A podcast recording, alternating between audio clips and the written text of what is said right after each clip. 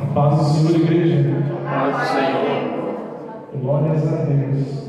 Aproveitar para todo mundo em pé. Por gentileza, abra a Bíblia comigo no Evangelho de João.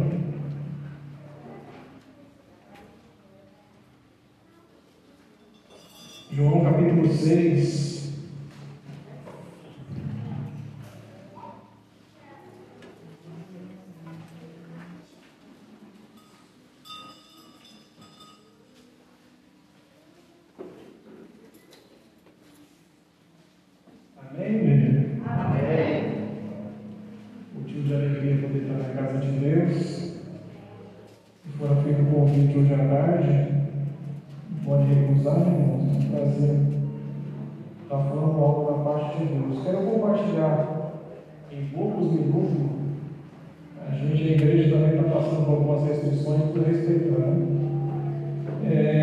Compartilhar uma palavra que Deus colocou no meu coração.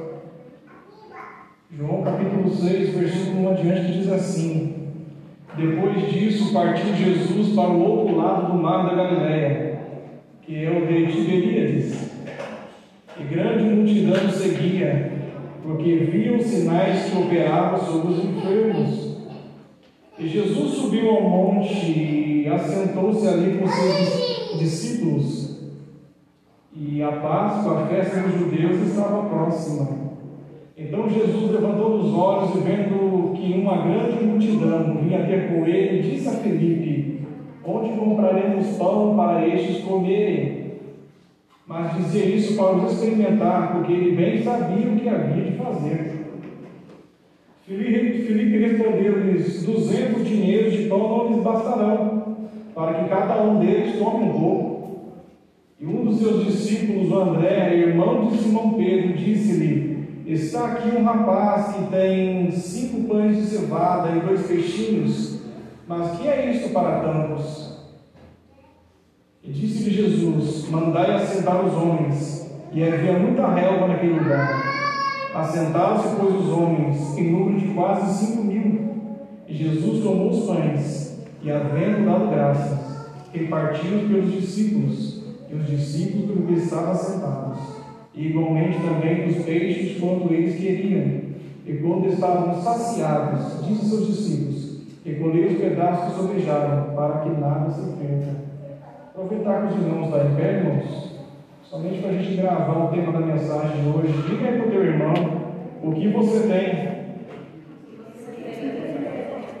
Falta na maioria. Amém, irmãos? Estou conversando. Essa palavra Deus colocou no meu coração. Eu estava acreditando nela há alguns dias. E essa palavra, irmãos, ela tocou forte no meu coração. E eu estava na minha casa alguns dias atrás e Deus falou para mim, olha, o que você tem falta na maioria. E tem aquela dificuldade, eu estava até conversando com alguns irmãos em casa. Quando é que a gente sabe que a palavra que é para a gente é para a maioria também? Deus tem colocado essa palavra no meu coração, está tão forte nessa tarde. E é interessante que aqui o trecho bíblico que a gente leu é, é um dos milagres relatados nos evangelhos. E é o único milagre que é relatado por Mateus, Marcos, Lucas e João. Milagre que é contado nos quatro evangelhos. E eu estava lendo um pouco, eu preferi escolher o texto de João para falar um pouco desse relato. Mas é interessante que quando você vai estudar o trecho da Bíblia, você coloca um do lado do outro vai comparando. É um vai com o outro, um vai acrescentando o outro. Apesar de João não ser evangelho sinótico, mas esse milagre ele também adotou para si, para, a sua carga em si. E essa palavra, irmãos, que um que falta nenhum relatar, o outro complementa. E aqui o texto vai dizer que Jesus, depois de realizar o seu trabalho evangelístico, em determinado dia, depois de, através da sua palavra, pregar, curar enfermos, expulsar demônios. E Jesus, irmãos, ele veio como homem. E se você for pegar esse relato desse trecho bíblico aqui nos outros evangelhos, vai dizer que as pessoas iam e afluíam, e os discípulos de Jesus não tinham tempo nem para comer. E bateu o cansaço em Jesus e nos discípulos. E o líder era Jesus. E Jesus chamou os discípulos: Olha, venha cá comigo e vamos para um lugar à parte. Vamos para um lugar onde somente nós vamos estar. Vamos sair um pouco do tumulto, um pouco da multidão. E a gente precisa de um tempinho só nosso. E a Bíblia vai dizer que eles entraram num barco e partiram. E é interessante a gente vai ver aqui que não vai falar que eles chegaram a atravessar o mar da Galileia, não era ver o mar, era um lago. Eles vão para uma das cidades ali que rodeava aquele mar, por assim dizer, aquele lago, a cidade de Tiberíades. E uma cidade bastante conhecida na época, porque Herodes, para alcançar o favor de Tibério, Tibério César, imperador de Roma, ele constrói uma pequena cidade ali, em volta do mar da Galiléia, e coloca o nome de Tiberíades, homenagear o chefe. E a Bíblia vai dizer que Jesus entra no barco e leva seus discípulos com ele. Só que, irmãos, a multidão vê Jesus ir embora.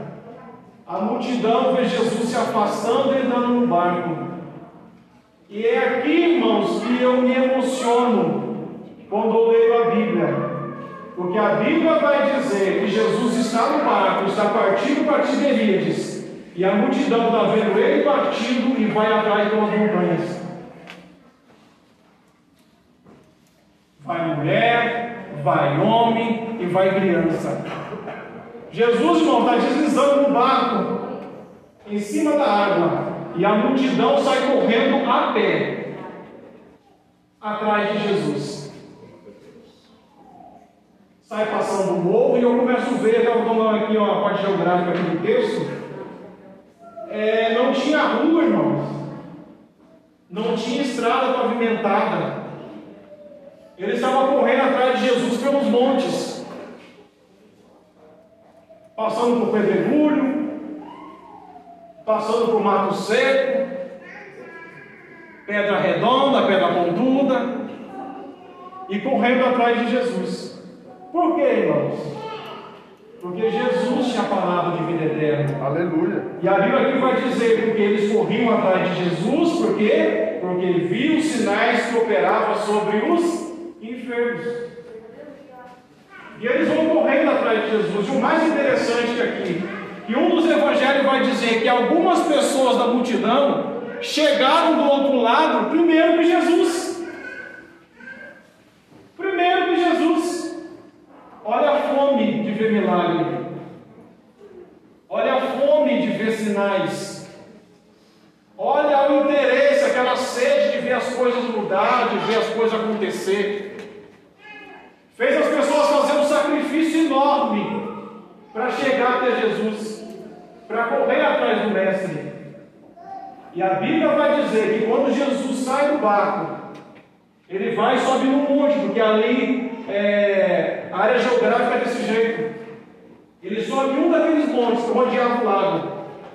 E na hora que ele sobe no monte, ele já nota algumas pessoas que já estavam ali, mas na verdade era da multidão. E na hora que ele sobe no monte, ele olha e vê aquela multidão de gente vindo ao encontro. É a mesma que estava na cidade. E a Augusta chegou primeiro. Irmãos, quão grande coisa é. E eu estava meditando aqui nesse texto e pensando um pouco do evangelho que é pregado hoje em dia, ou da situação do povo que está aí fora, como já foi falado aqui no público. O povo quer ver milagre, o povo quer ver cura, o povo quer ver paralítico andando, sinais, irmãos, a pessoa ela faz cada coisa absurda para correr atrás de um milagre, para correr atrás de uma cura. A pessoa está tão desesperada na sua luta, no seu problema, e ela vai atrás, e ela vai. Mas o problema eu fico vendo hoje em dia, aqui, irmãos, estavam correndo atrás do verbo da vida. Hoje em dia nós temos um problema muito sério. Nem quando a placa lá fala que Jesus Cristo é o Senhor, ele significa que ele está lá dentro. Significa que ele está dentro da casa. Mas aqui, irmãos, o povo estava seguindo Jesus. E não é muito diferente de hoje em dia. Pessoas desesperançosas, desiludidas, almas famintas. E ao mesmo tempo pessoas esperançosas, porque via os sinais, via o milagre que Jesus tinha feito curando os enfermos e correu atrás. Isso pode acontecer comigo também. E a Bíblia vai dizer que quando ele chega até Jesus, aqui eu peguei esse texto do livro de João como texto base, mas você vê o relato de Mateus, Marcos e Lucas, vai dizer que Jesus multidão. Jesus olhou para eles e falou: Eu vou curar. Fizeram um sacrifício enorme para estar na minha presença, eu vou curar. E Jesus, irmãos, ele passa o dia curando os enfermos, expulsando demônios, trazendo esperança para quem não tinha mais. Só que as horas vão passando, o tempo não para para ninguém. E na hora que vai chegando a tarde, Bíblia vai dizer que Jesus conhece a estrutura de cada pessoa que estava ali. Jesus conhece o íntimo e o coração de cada pessoa que estava ali. Aleluia. E Jesus sabia que se voltasse dali onde ele estava para a cidade novamente, ia tudo perecer no caminho. Não ia aguentar. Ô Felipe, eu, eu tenho dó da multidão. Eu tenho compaixão dessa multidão vou sofrer. Se eu despedir eles da maneira que eles estão, vai tudo perecer no caminho. Mas eu noto aqui, irmãos, fazer algumas observações. É parabéns para você ver um povo que viu milagre, um povo que viu cura, viu e alguns experimentaram. E ainda assim, essas mesmas pessoas, se voltassem vazia, perecia no caminho. Você está querendo dizer o que, irmão? Eu já vi pessoas, irmão João Nunes, irmão tem mais experiência que eu, só sou um menino. Ser batizado com o Espírito Santo no final de semana, sábado domingo, e na segunda e terça-feira está desviado. Você está querendo chegar na onde? Eu estou querendo dizer que tem muita gente que já experimentou muito de Deus e hoje não está aqui. Por quê? Porque não deu valor na palavra. O que vai firmar eu e você na casa de Deus não vai ser, irmão, Deus curar você da vista, curar você da coluna, curar você dos rins fazer você levantar da cadeira de roda. O que vai manter você aqui na presença de Deus é a palavra. Aleluia. Se não está na presença de Deus, está faltando palavra. E aqui Jesus vai olhar para Filipe e vai dizer: é, Eu tenho dó da multidão. É, Filipe, você tem pão, Filipe? Para você dar para a multidão? Irmão, Jesus já sabia que ele não tinha nada. Olha só para você ver: Jesus se afastou da cidade, todos os seus discípulos no barco, para descansar e para comer. E na hora que chegou do outro lado, o Felipe, ô Felipe, tem pão aí? Uh -uh. Tem não.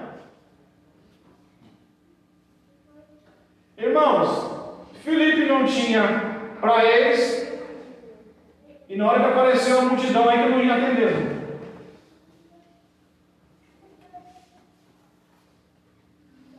É interessante na hora que a gente vê isso aqui, irmãos, que quem era para ter pão não tem.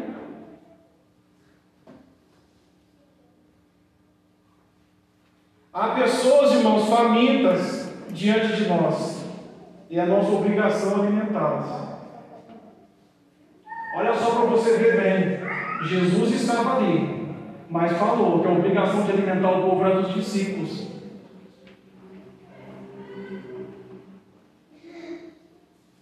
Aí, irmão, surge aquela preocupação: como é que está a nossa bagagem? Tem pão para alimentar o faminto? Já foi dito aqui em cima do culto que para fazer alguma coisa lá fora primeiro, primeiro tem que começar aqui dentro. Talvez não seja essa a última palavra que você queria ouvir no final do ano, no último culto do ano, mas foi o que Deus me deu. Aleluia. Amém. Para alguma coisa mudar lá fora, primeiro tem que começar aqui dentro. É verdade, Pai. Aleluia. Irmãos, olha só para você ver bem. E os discípulos, que é aqueles que deviam ter o pão, não tinha para alimentar. E é um problema muito sério aqui, porque Jesus expõe a oportunidade e o problema que estava acontecendo. Era uma oportunidade de alimentar quem estava faminto. E Jesus também vai expor o problema. Não tinha pão para alimentar. Não tinha palavra para dar. Isso é um problema, irmão, muito sério do nosso meio, porque pessoas vêm para a igreja cansada, desiludida, problemática e quer ouvir de nós uma palavra para se encher, para se fortalecer, para conseguir, irmãos, andar mais uma milha, para conseguir andar mais um pouco. E é uma vergonha se vem para a igreja não tem palavra. Se pessoas vêm nos procurar e eu não tenho palavra para dar, eu não tenho palavra para alimentar. E os discípulos, irmãos, vão tentar várias maneiras. Tentaram usar o recurso do dinheiro, só que não era suficiente. Felipe vai dizer: Ó, nem se tivesse 200 dinheiro de pão me bastarão para sustentar essa multidão toda. O que ele está querendo dizer aqui, irmãos? Era um dia de trabalho, um denário. Nem se tivesse aqui, irmão, 200 dias ali de valor pago ao funcionário, trabalhador, 200 dias de salário pago, não bastaria para alimentar a multidão. Irmão, tem coisa que não precisa inovar. Às vezes, irmão, vai pegar uma igreja que tem dinheiro, mas não tem palavra, não adianta nada. Tem recurso financeiro, mas não tem palavra, não adianta nada. O tempo é sinuoso, o tempo é grande, tem dinheiro, mas não tem palavra. A multidão não se alimenta. O povo não se alimenta. Tentar terceirizar o serviço. Onde é que a gente vai comprar pão? As pessoas vinham até Jesus, e Jesus, irmão, a função aí do obreiro, que estava ali na presença do Senhor, era alimentar. Aí começaram a tentar terceirizar o serviço, onde é que a gente vai comprar pão? Numa hora dessa, numa situação dessa,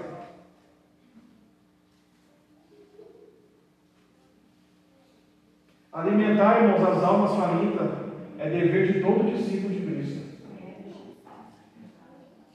A partir do momento que você levantou a mão, foi batizado, entrou para o corpo, falta o batismo da salvação, tá? Virou discípulo de Cristo. Não tenta terceirizar o serviço. Se a alma chegou para você, onde é que eu vou comprar? Onde é que eu vou correr? Onde é que eu vou mandar ela?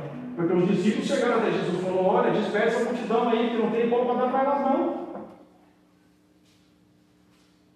Tentaram mandar embora. Sendo que era a função deles alimentar. Irmãos, Jesus bem sabia o que havia de fazer, conforme o texto nos diz. Jesus só queria que eles estivessem preparados. Hoje é culto de missões. Jesus só queria que os discípulos estivessem preparados. Para na hora que a situação chegar, na hora que a alma faminta chegar, você ter pão para dar. E um dos textos aqui dos evangelhos vai dizer: tem pão aí, então vai ver. E o texto, irmão, nos deixa imaginar, sem feri-lo, que os discípulos saem procurando. Aí ele sai procurando aonde? No meio deles não tinha. Vai procurar vergonhosamente na multidão dos famintos. Tem pão aí? No meio de vocês tem pão aí? Alguém que pensou na caminhada aí e falou que precisava levar pão, senão vai desfalecer no caminho? Alguém precavido aí trouxe pão junto consigo, trouxe alimento?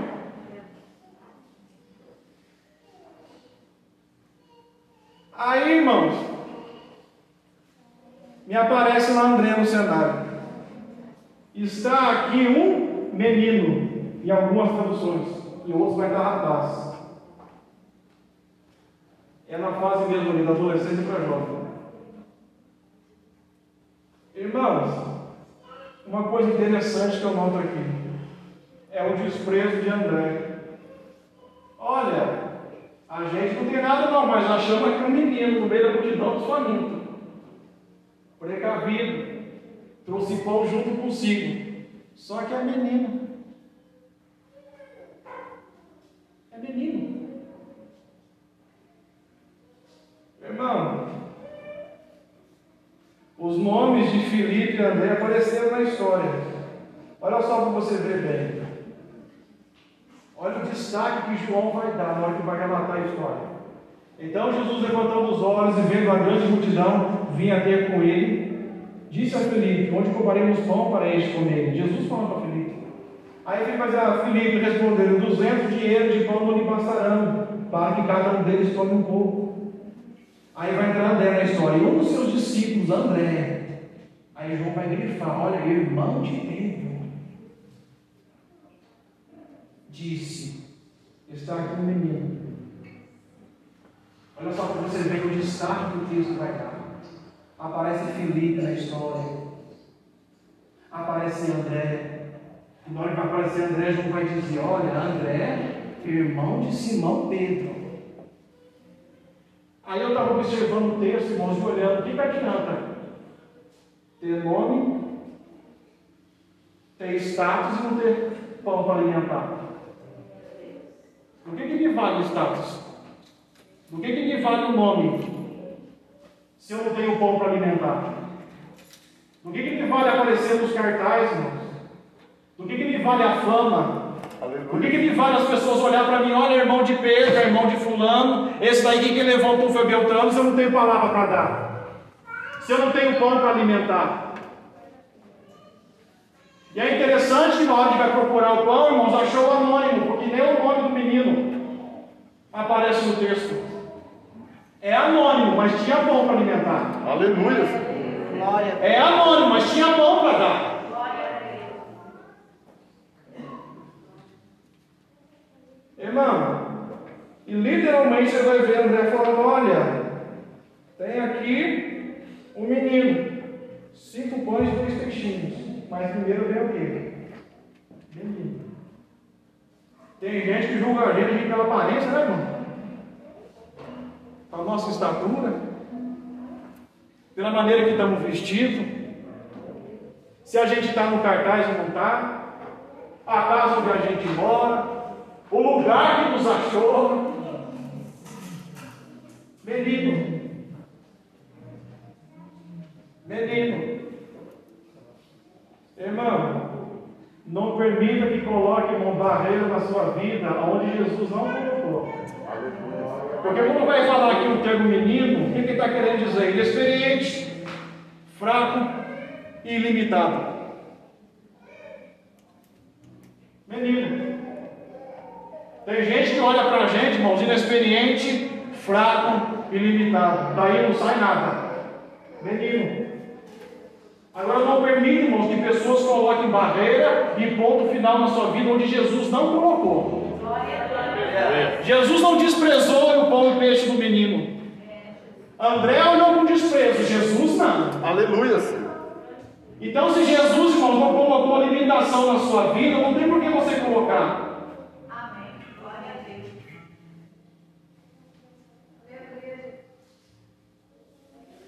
Aí, irmãos, eu estava vendo. Não importa, irmãos, teu estado, a tua estatura. Aceitou Jesus, irmãos, creu nele, a palavra viva de Deus correndo em você. Glória a Deus. A palavra de Deus correndo em você. Louvado é o teu nome, Jesus. Aí, irmãos, vai entrar outra barreira. E aqui eu quero dar uma conjectura, porque é interessante, porque o menino ele aparece no cenário, quando só ele tinha câmera na multidão. E alguns comentaristas vão dizer que era normal naquela época, mesmo dias de hoje. As crianças faziam lá sua lancheirinha e saía para vender pão. Saía para vender alimento no meio da multidão. Ah, tem multidão ali, dá para fazer um negócio. Aí a mãe do menino está lá, irmãos, enchendo a lancheirinha dele. Você vai para onde hoje? Eu vou para onde a multidão for. E o menino vai seguindo a multidão. Jesus andando no barco, o menino seguindo a multidão. Você pô, vai na onde? E o menino seguindo a multidão. E vai parar do outro lado do lago. Em Tiberíades. Aí na hora que André vai pegar ele, André, os discípulos saem correndo pela multidão, alguém tem pão aí? Alguém tem alimento aí? E eu vejo a proatividade do menino, eu tenho. Quem foi que falou? Ah, aquele ali, a mão levantada lá, ó, pulando, eu tenho. Alguém tem alimento? Eu tenho. Só que na hora que vai pegar a lancheirinha do menino, só tinha cinco pães de cevada e dois peixinhos. Alguns comentaristas ainda vão dizer ainda que um vai faltar metade.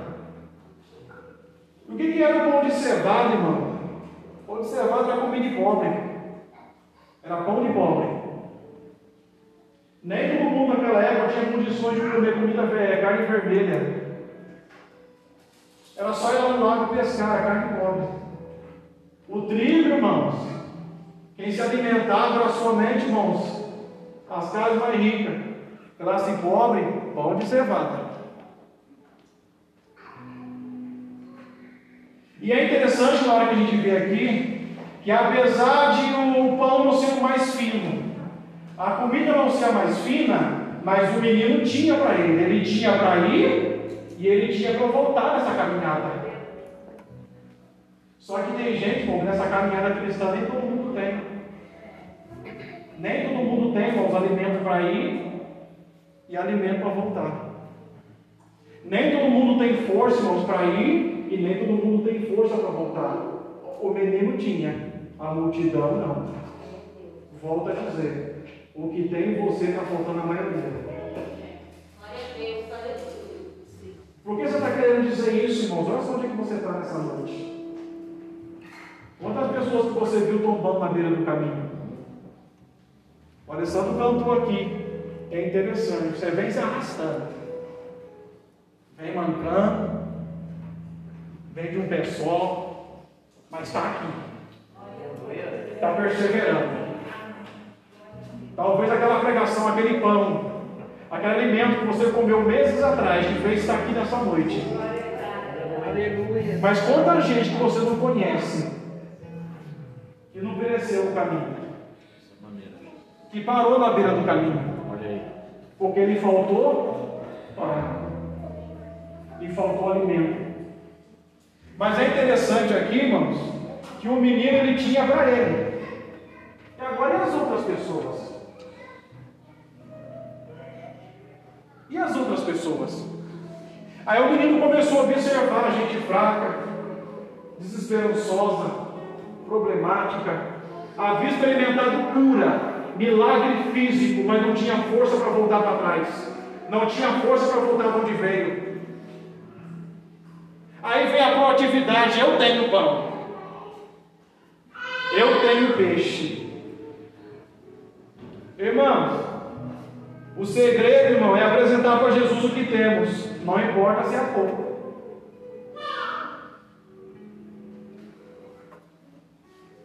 Irmãos, tem muita alma perecendo. E Deus quer usar o nosso pouco. Talvez você esteja pensando assim: olha, rapaz, eu cheguei aqui arrastado. O pouco que eu tenho é só para mim.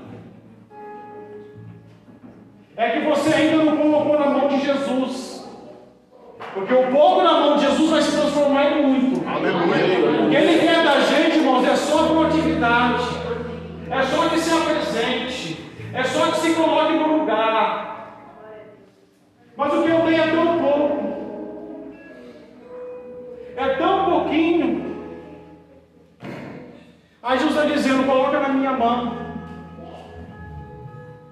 E dentro do teu pouco, irmão, Deus vai fazer muito.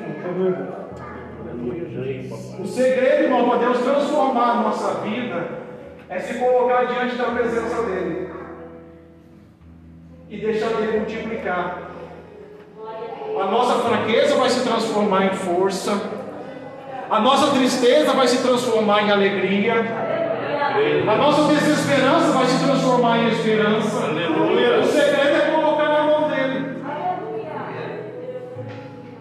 Você olhar lá o versículo 11, vai dizer assim: Jesus tomou os pães e, havendo dado graça.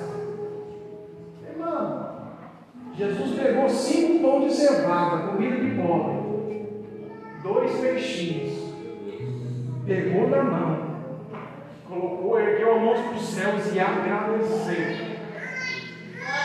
Ele não pediu, ele não fez oração transformadora, ele agradeceu. Aleluia. Está querendo dizer o quê? Senhor, eu sei que está pouco, mas eu estou aqui na tua presença, eu te agradeço por este ano. Aleluia.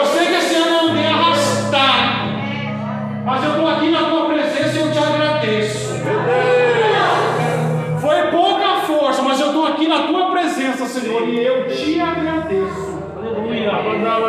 É pouco, mas foi o que o Senhor me deu.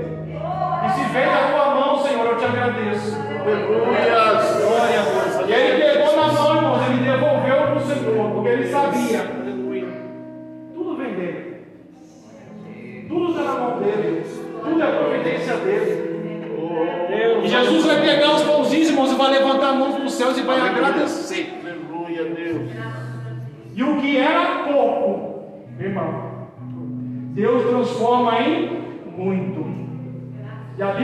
Dizer Jesus pega e agradece, Jesus pega e agradece. E quanto mais agradecia, mais pão tinha. Aleluia. Quanto mais agradecia, mais pão tinha.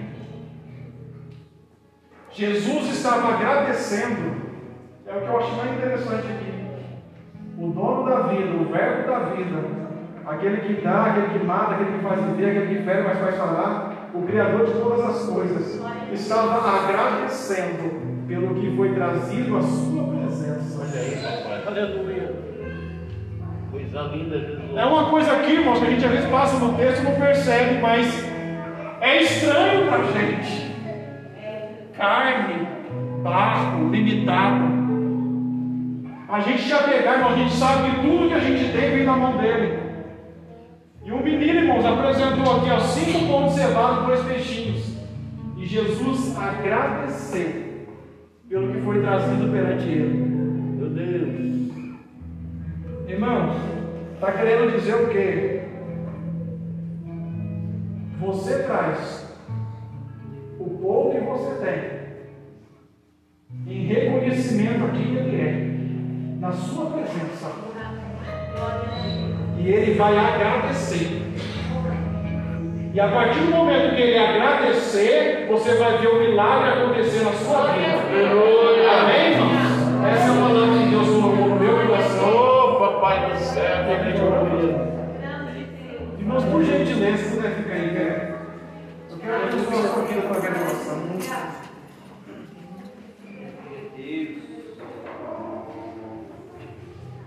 Senhor